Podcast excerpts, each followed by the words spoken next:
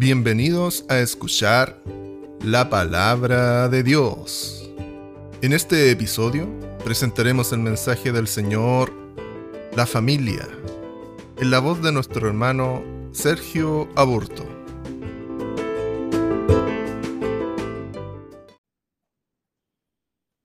Amén. El Señor Jesús les bendiga. Eh, estoy eh, muy contento y muy agradecido de Dios por esta nueva oportunidad de poder estar aquí eh, eh, siendo un instrumento del Señor y, tratando en lo posible de que, de que el Señor pueda tomarme eh, en, la condición que estoy, como decía nuestro hermano Carlos en su oración.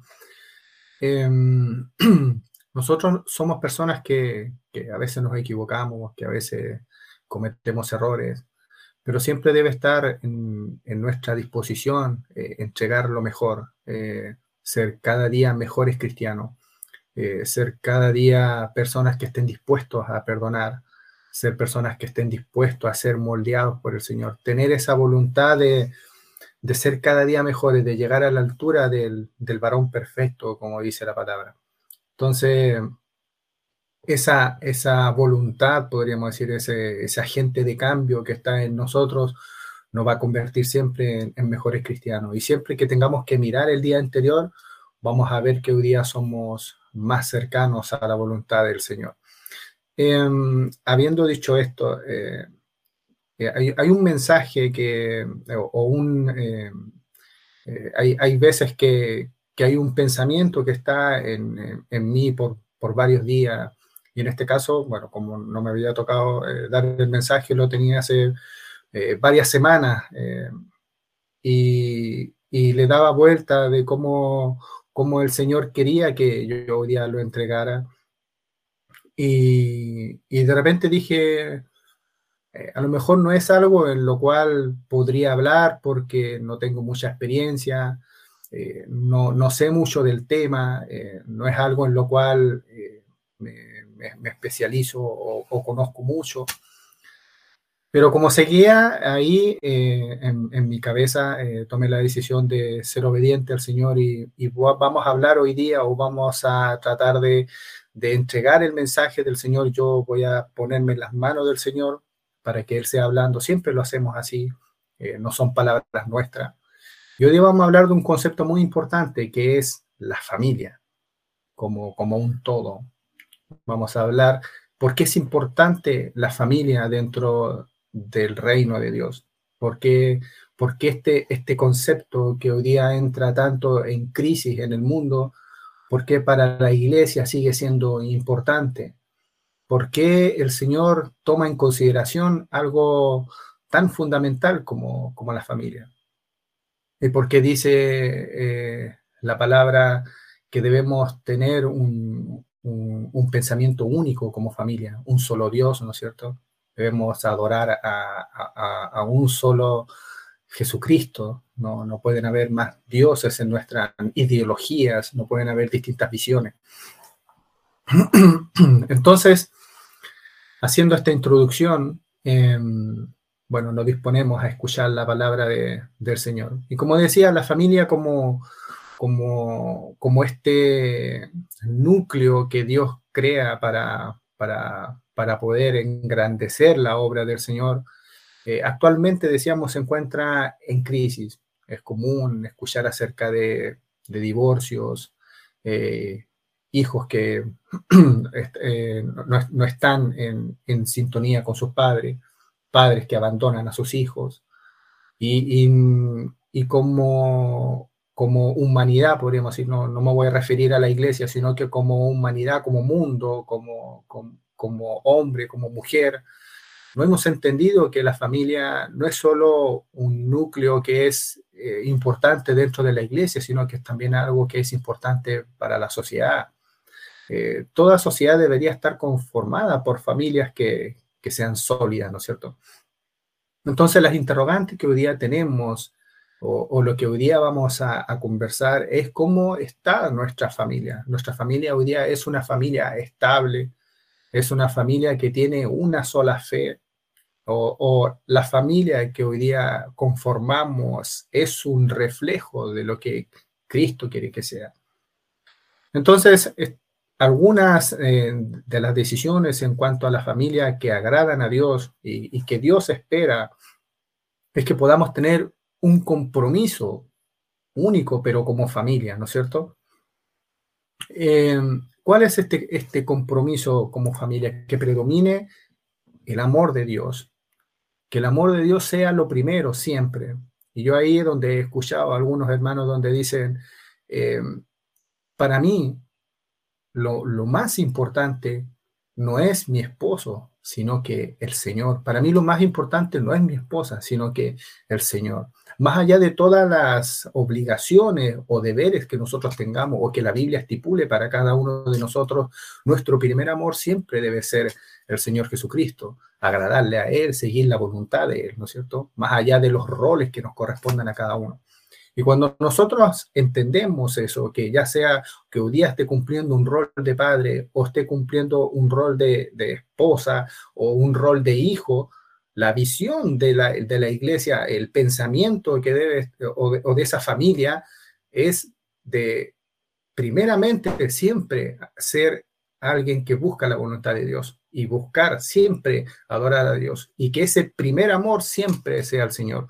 Cuando e, esa, esa, es, ese, podríamos decir, este reglamento, o cuando esta, este punto está claro para cada uno de los integrantes de la familia, es una familia que se torna fácil decidir.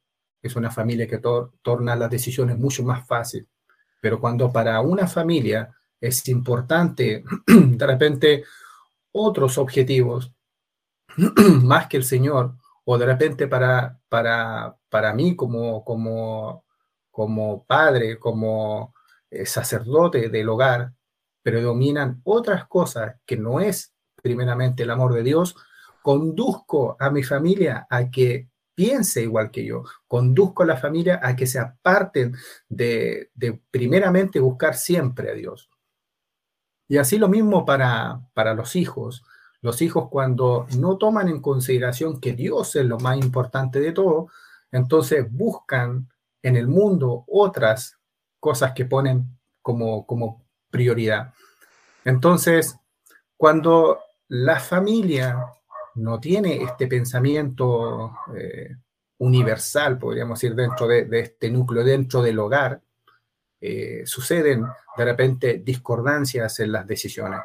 Y por eso Josué decía, eh, si ustedes van a adorar a los dioses de los amorreos, a los dioses que están al otro lado del río, dice, vaya ya su decisión, pero yo, dice, y mi casa serviremos al Señor. Entonces, no es solamente la decisión de uno, no es solamente la decisión del padre o el sacerdote de, de, la casa, no es solo de la esposa, no es solo de los hijos, sino que la casa entera, la familia por completa, que un día puede estar conformado por el padre, por la madre, por los hijos, deben de una manera completa decir, nosotros como prioridad es adorar a nuestro Señor Jesucristo.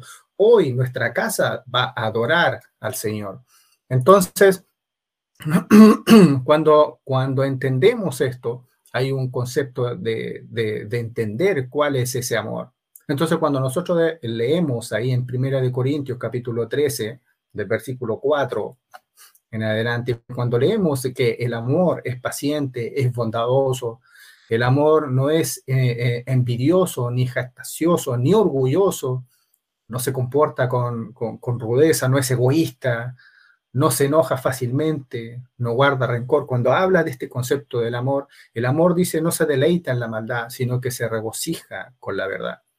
Todo, todo lo, lo sufre, todo lo cree, todo lo espera, todo lo soporta. Cuando nosotros entendemos este concepto y hemos puesto a Dios siempre por delante de toda nuestra, de, nuestro, eh, de nuestros afanes, de, nuestras, de, nuestros negocios, cuando lo hemos puesto delante de toda nuestra, eh, de, nuestros sueños, de nuestras metas, hemos entendido qué realmente es el, el amor a Dios. hemos entendido que este concepto, cuando habla de amor, ya no pasa a ser el amor a, una reunión familiar, ya no pasa a ser una reunión de, resulta que vamos a juntarnos en, una parcela y, vamos a compartir, que no tiene, no tiene malo, no tiene nada malo, pero cuando eso se cruza con, nuestra relación con Dios, cuando se cruza con las obligaciones que nosotros tenemos como cristianos, resulta que nuestro amor a Dios ya es secundario. Y por eso eh, hoy día es importante que como familia, como, como después entenderemos el alcance que tiene la familia, después entenderemos que la iglesia también es una familia. Pero hoy día vamos a empezar con el núcleo, con, nuestro hogar, con, nosotros como, como padres, como hijos. Eh, hemos, hemos entendido que ese concepto que habla de amor es el amor que nosotros debemos tener hacia nuestro Dios. un amor completamente, eh, es un amor completo que abarca todas, todas, todas las áreas de, nuestra vida. No vamos a tener rencor, no nos vamos a enojar con el Señor. No vamos a ser personas que busquen el beneficio propio. No vamos a ser personas que busquen eh, eh, deleitarnos primeramente nosotros y después el Señor, sino que va a ser un amor totalmente distinto. Y, y decíamos, actualmente es difícil encontrar una familia que durante 20 o 30 años no, no haya tenido problemas, ¿no es cierto? Hoy día sabemos que tampoco podemos encontrar quizás una familia que esté conformada hace un año y que tampoco haya tenido problemas. Es común que a, pocos años de casado eh, em, el, esposo o, la esposa em, sientan de que la vida es difícil.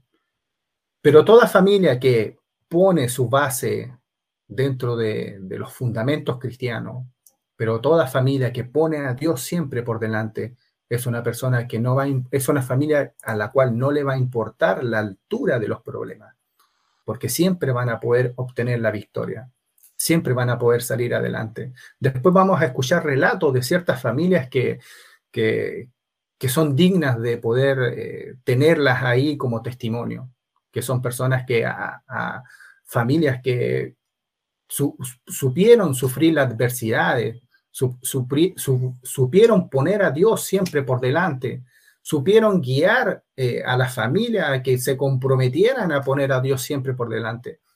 Y cuando eso pasó, esas familias siempre fueron bendecidas. Esas familias, cómo comenzaron y cómo terminaron, es un cambio totalmente radical. Y eso es lo que hoy día queremos entender a través de este mensaje. Entonces, las diferencias entre las familias que, que, hoy día se, disuelven es porque no han tenido un compromiso y creen que eh, este mandamiento es algo que se puede revocar fácilmente. Y todas las promesas que hemos hecho delante del Señor sobre estar en, en toda circunstancia, en toda situación, en la salud, en la enfermedad, eh, hemos, eh, lo hemos tomado a la ligera y hoy día eh, somos personas que podemos quebrar fácilmente ese mandamiento. Y la gente que, hoy día está en el mundo no, tiene mayor eh, razonamiento en decir hoy día, ¿sabe qué? Yo pongo fin a, este matrimonio.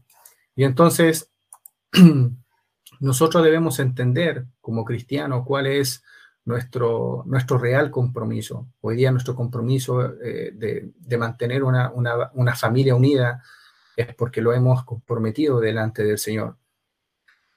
El compromiso implica la responsabilidad de salir adelante con la familia, tanto en, las buenas situaciones como también en las malas. No son solo palabras, estas deben demostrarse también con hechos. Cuando hay compromiso, las metas de la familia son más importantes que las metas personales, que todos eh, tengan eh, eh, éxito en la familia, que mis hijos estén bien, que mi esposa esté bien, es más importante que mi éxito personal.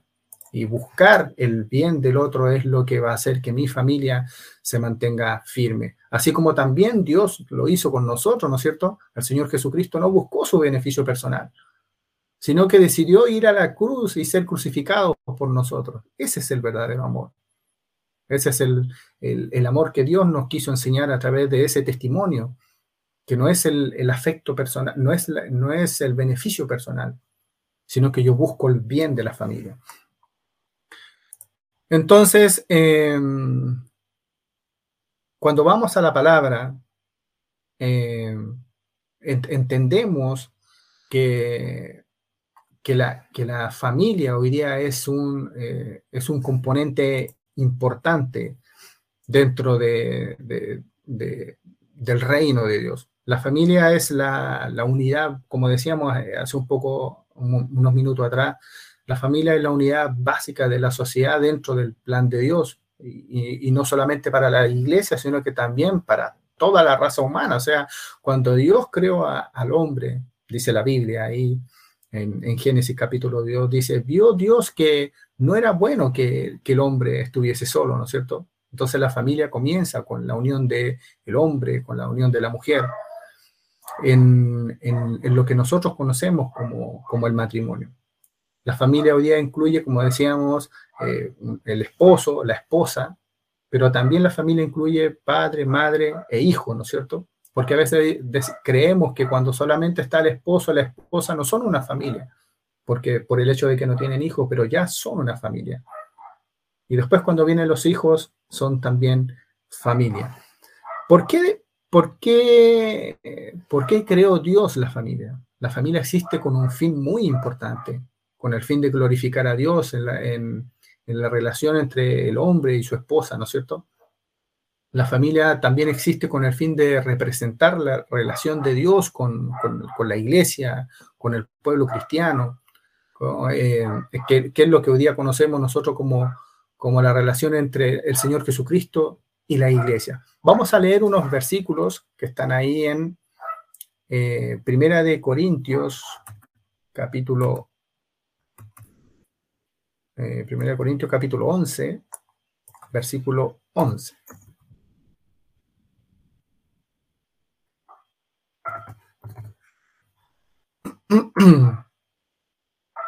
eh, sí. De Corintios 11, 11. Eh, dice, pero el Señor dice, Ah, dice, pero en el Señor ni el varón es sin la mujer, ni la mujer sin el varón. Y el versículo siguiente dice, porque así como la mujer, dice, procede del varón, también el varón nace de la mujer, pero todo procede de Dios. Entonces, eh, entendiendo este concepto, eh, Dios hace mención de que bueno, primeramente todo procede del Señor, pero entiende de que en la iglesia, en, el, núcleo, en el núcleo familiar, eh, todos son importantes. Eh, así como, como, como el hombre procede de la mujer, la mujer también procede del hombre, ¿no es cierto? Y también si buscamos ahí en el, en el libro de Efesios, capítulo 6, vamos a ver qué dice ahí la palabra en Efesios capítulo 6, del versículo 1 en adelante,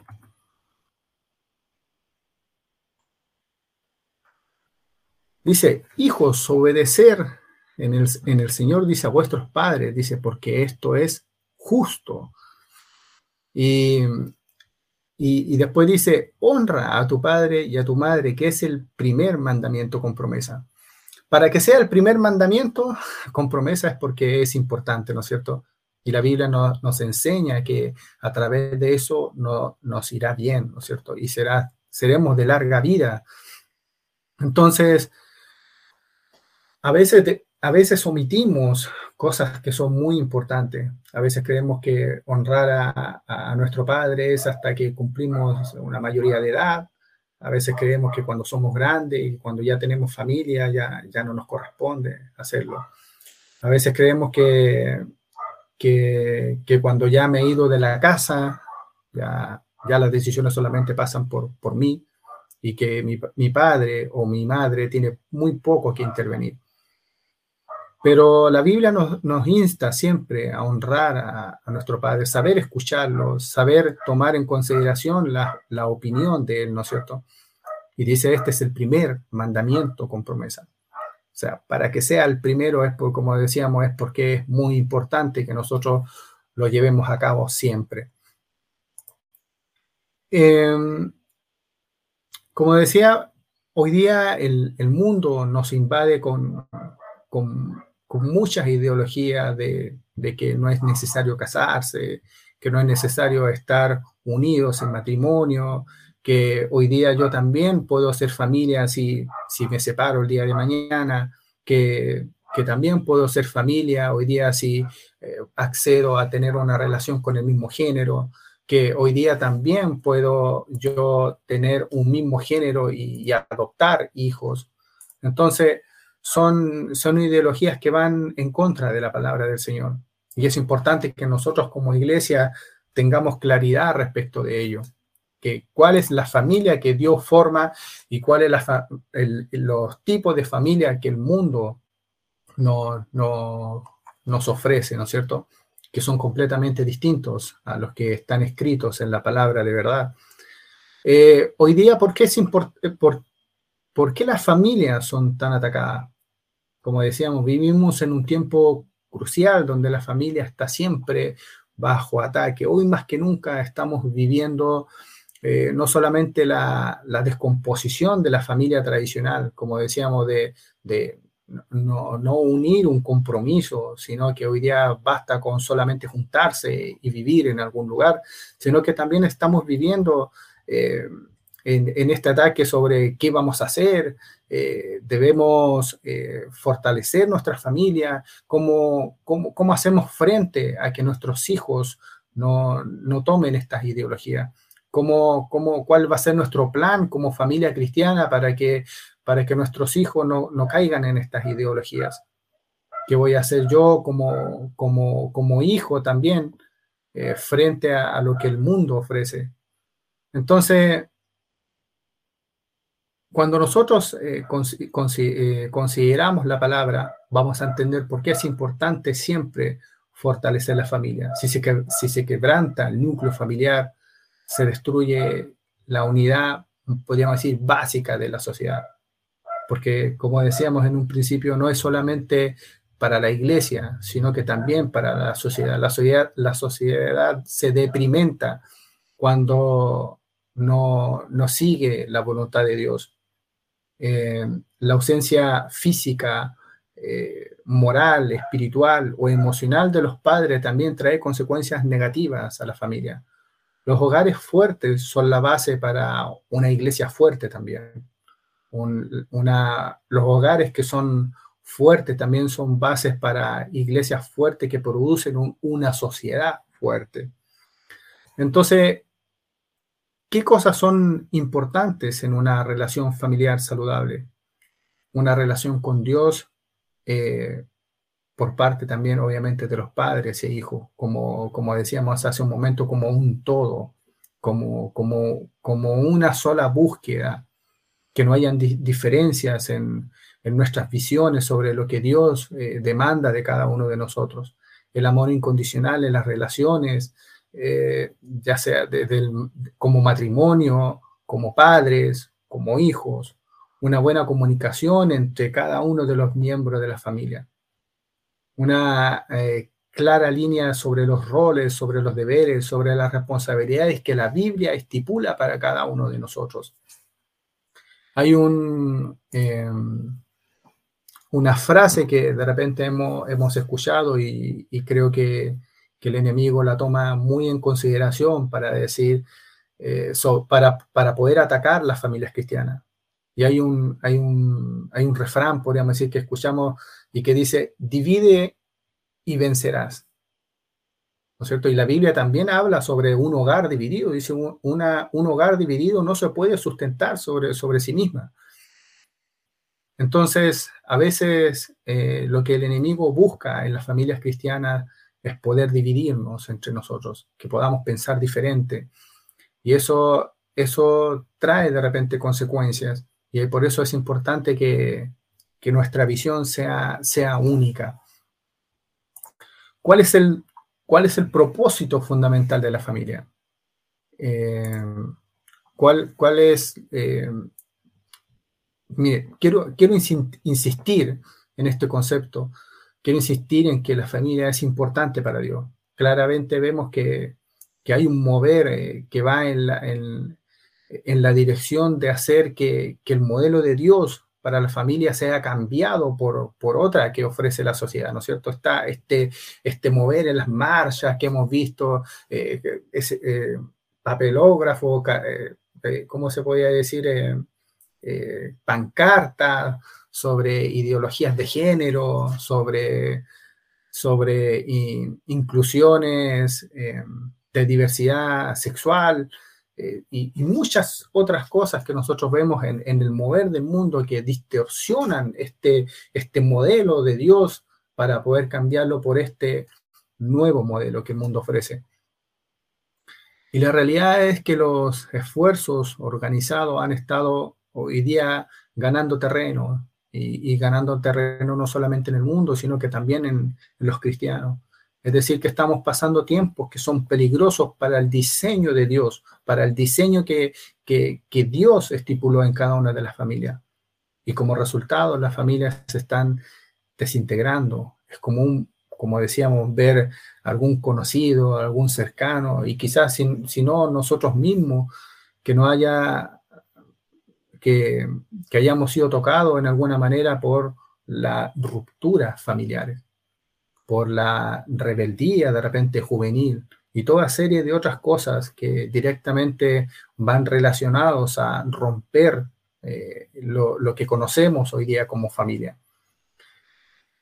Y todo esto tiene un profundo costo. Los hijos eh, de, de, esta generación, podríamos decir, cosecharán lo que los padres han sembrado. Entonces, por eso es importante que nosotros como, como padres tengamos eh, muy claro qué es lo que Dios demanda de cada uno de nosotros, para que nuestros hijos puedan cosechar el día de mañana un hogar eh, formado en las bases, en las bases cristianas. Y sepan entender de que el matrimonio no es algo que después podemos disolver, que el matrimonio no es algo en el cual después mañana podemos dar por terminado. La única eh, eh, esperanza, podríamos decir, eh, es que los cristianos proclamemos y, reafirmemos los principios que, están escritos ahí en la palabra.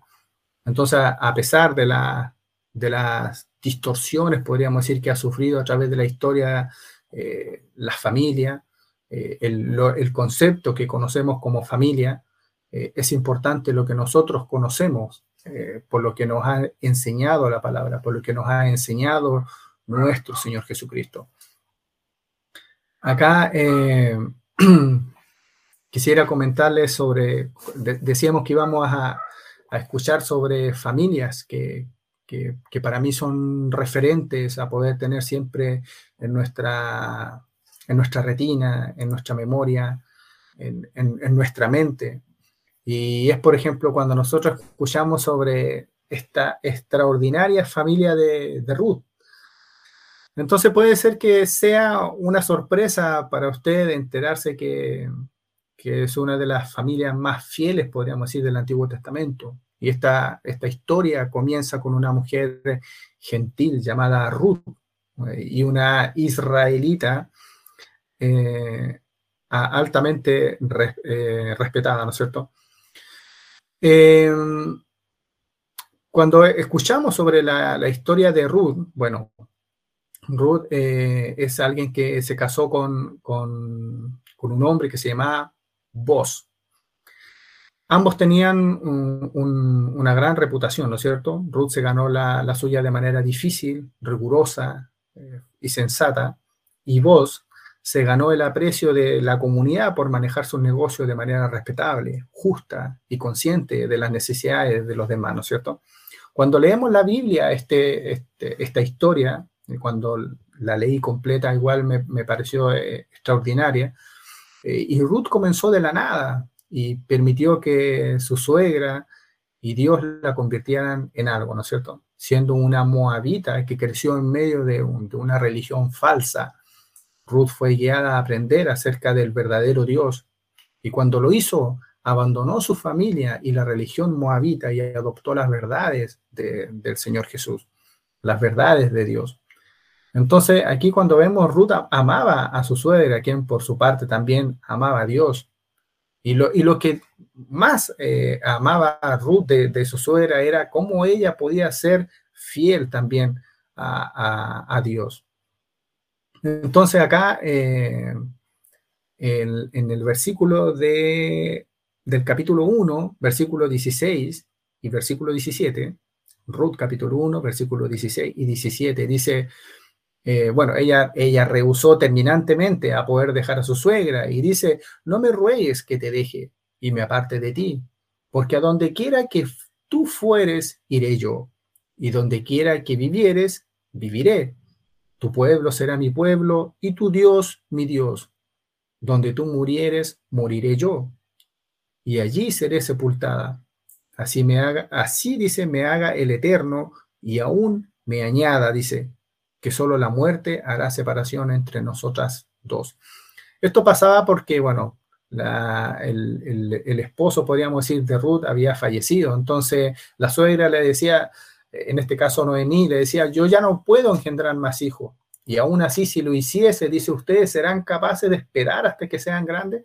Entonces le había dicho a ella y a, su otra nuera, que se llamaba Orfa, le había dicho que vayan a su casa, a la, a la casa de su madre, que se devuelvan y que pudiesen hallar misericordia. Pero ella le decía, se rehusaba y le decía que no, no se quería ir, sino que quería quedarse con, con ella, con su suegra. Entonces le, le dice, no me ruegues que te deje y que me aparte de ti.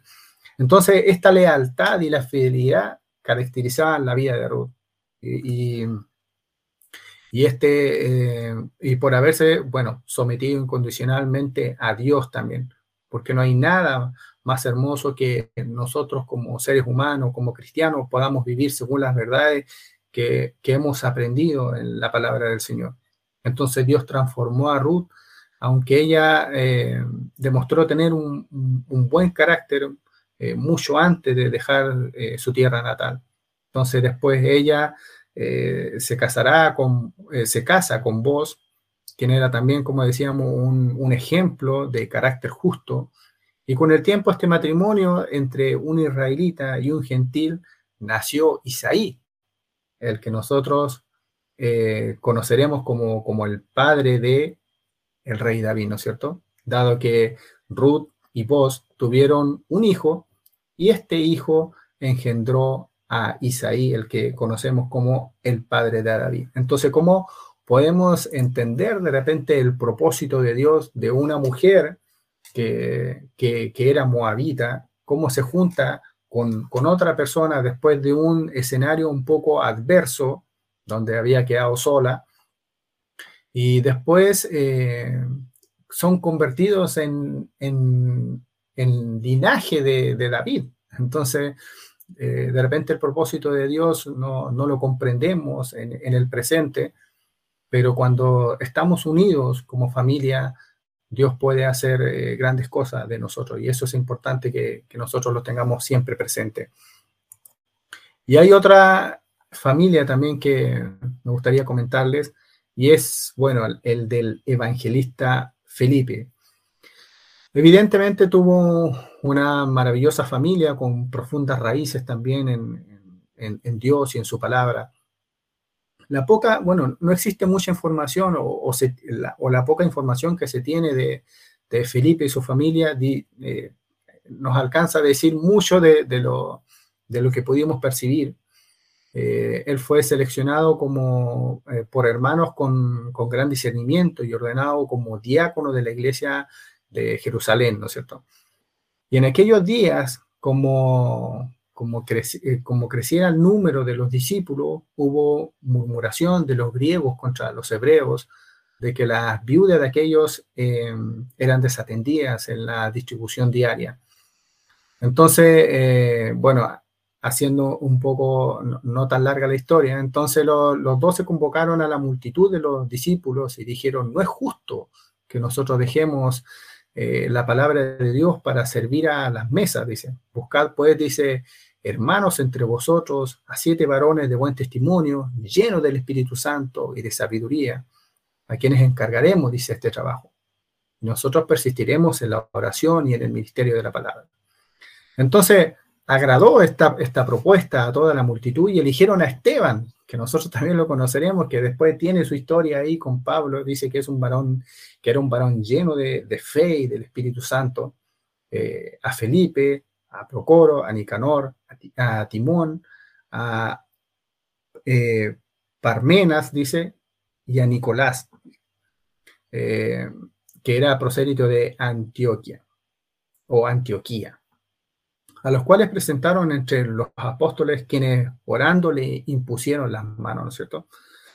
Esto lo encontramos en el en Hechos capítulo 6, del versículo 1 al 6. Ahí está descrita esa, esta parte de la historia. Entonces Felipe era, eh, es el segundo eh, diácono mencionado en, el Nuevo Testamento después de Esteban, que, que murió apedreado por, por, por Pablo entonces Felipe fue además un predicador muy eficaz de la palabra de Dios y muchas personas fueron llamadas mediante sus enseñanzas y observaron cómo Dios llevó a cabo milagros también a través de él. Más tarde vemos eh, eh, que, el autor de, de se, refiere a, a, Felipe como un evangelista, ¿no es cierto?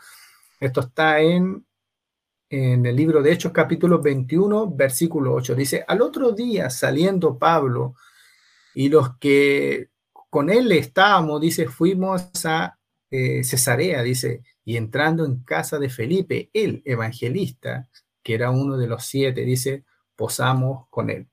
Entonces así eh, era conocido. Y, en el versículo siguiente, bueno, se refleja que sus cuatro, cuatro hijas, dice, profetizaban insinuando que, que todas, dice, eh, habiendo sido instruidas por su fiel padre, conocían a cabalidad la verdad de Dios. Aun, aun, cuando nada se dice directamente respecto a la esposa de Felipe, nosotros al parecer, al, parecer eh, es razonable, creo, asumir de que el rol de, de la educación de los hijos era por parte de la madre. Entonces, si las cuatro hijas profetizaban, podemos entender que también era una esposa que seguía de manera eh, fiel las la ordenanzas del Señor. Entonces Dios elogia grandemente a la familia de Felipe por su dedicada actitud y su forma de, de actuar. Y estas historias son las que nosotros debemos tener en, nuestra, nuestra memoria y entender que es importante la familia dentro de Dios. Y decíamos que también la familia se considera a nosotros como, como iglesia, porque todos somos hijos de Dios. En esta iglesia, Dios en el corazón, somos todos hijos de Dios, por lo tanto somos todos hermanos y todos familias en Cristo. Y es importante ahora, viéndolo como iglesia, que también tengamos un pensamiento y una visión única respecto de lo que queremos hacer, de cómo queremos incidir en el mundo, de cómo queremos impactar en, las organizaciones. Como decía nuestro hermano, nuestro pastor en, su oración, eh, que nuestro trabajo eh, sea entregar la palabra. Decía, hay muchos que hoy día eh, su, única labor es entregar el mensaje del Señor. Y para los que trabajamos de manera dependiente, también lo podemos hacer en nuestras organizaciones. Habrá momentos en que será difícil, habrá momentos en que no nos van a escuchar, pero todo lo que hagamos será por el bien de nuestra familia, de la iglesia. Así que, como conclusión, eh, la familia eh, es algo de, lo cual el enemigo siempre va a querer sacar ventaja. Eh, como decíamos eh, hace un momento atrás, se basa en el concepto de poder dividir opiniones e ideologías dentro de la familia y, una manera fácil de poder separar eh, es dividir, ¿no es cierto? Para, para poder cambiar este modelo. en el mundo se piensa muy distinto a lo que pensamos nosotros como iglesia. Y es una, manera por, el, por la cual se forma esta división. Nosotros tenemos hoy día la palabra como guía y el mundo tiene sus ideales que son de repente, eh, eh, podríamos decir, eh, de, mucha preocupación, que son de mucha preocupación porque no se acercan, porque no son parecidos, no es, no es, es muy distinto a lo que Dios propone en su palabra. Así que Dios nos ayude a poder mantener siempre la unidad en la familia. Dios nos ayude siempre a poder encomendarnos, encomendarnos en el plan de Dios. Que Dios nos ayude siempre a, encomendar nuestros hijos eh, o los hijos también orar por los padres para que podamos tener una visión única de lo que Dios espera de cada uno de nosotros. Vamos a orar, vamos a darle gracias a, nuestro Señor y le voy a pedir a nuestro hermano eh, Carlos Torres Río, por favor, que pueda eh, llevarnos en esta oración y agradecer a Dios por, por su palabra.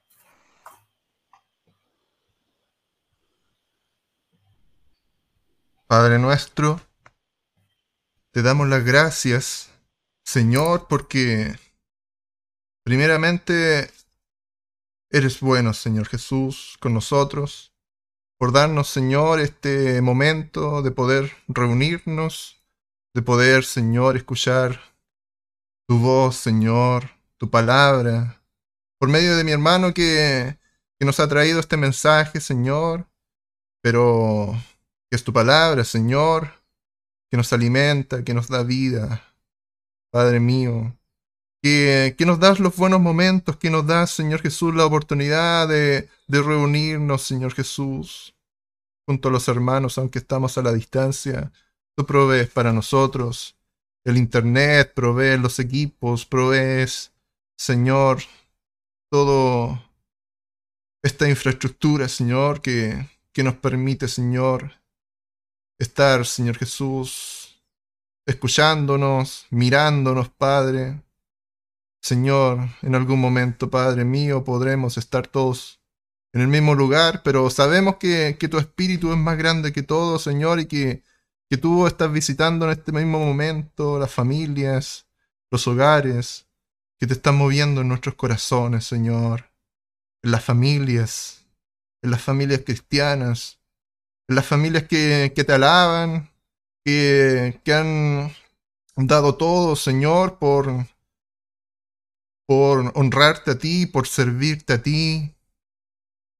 Señor, que las familias, Señor, tengan esa, esa consigna, que tengan ese pensamiento, Señor, que, que mi hermano predicaba y que, que en estos tiempos se, se está perdiendo, de un sentir, de un mirar de una familia cristiana, Señor, que, que solamente quiera honrarte a ti, Señor, y, nadie más, a nadie más que a ti, Padre mío. Que todas las cosas, los problemas que vengan, son normales, pero que tú, Señor, seas siempre sustentando la familia de esta iglesia, Señor. Que, que no hay muchas familias, sino que es una familia la que, la que está en este cuerpo de Cristo. Somos todos del mismo Padre, hermanos que te servimos, Señor. Padre mío, bendice, Señor Jesús, tu palabra en nuestras vidas, que nos lleve, Señor, al razonamiento, Señor, a, a, meditar, Señor Jesús, en tus palabras, Padre mío, y ver cómo, cómo el mundo está influenciando, influyendo dentro de, del cuerpo de Cristo y cómo, cómo, la estrategia del enemigo, esa estrategia que, que hablaba mi hermano, estrategia militar de, de dividir para conquistar, está haciendo fruto en muchos, muchas de las familias. Yo te ruego, Señor Jesús, que, que en esta familia no pase eso, Señor. Que tú protejas esta familia, que la bendigas, que la guardes, que la sustentes, Señor. Que la hagas crecer, Padre mío. Que bendigas los hogares, Señor Jesús. Que en cada uno de los hogares esté puesto en lo más alto tu nombre, Padre mío. Que no haya, que no haya estorbo, que no haya problema, que, que no haya conflicto, que sea más grande que, que tú, Señor. Que tú seas sustentándonos en todo, resolviendo, Señor, nuestros problemas. Padre mío, te damos las gracias, Señor Jesús, porque eres bueno y porque para siempre es tu misericordia con nosotros, Señor. Nos levantamos agradecidos de ti, Señor, en el nombre del Señor Jesús. Amén.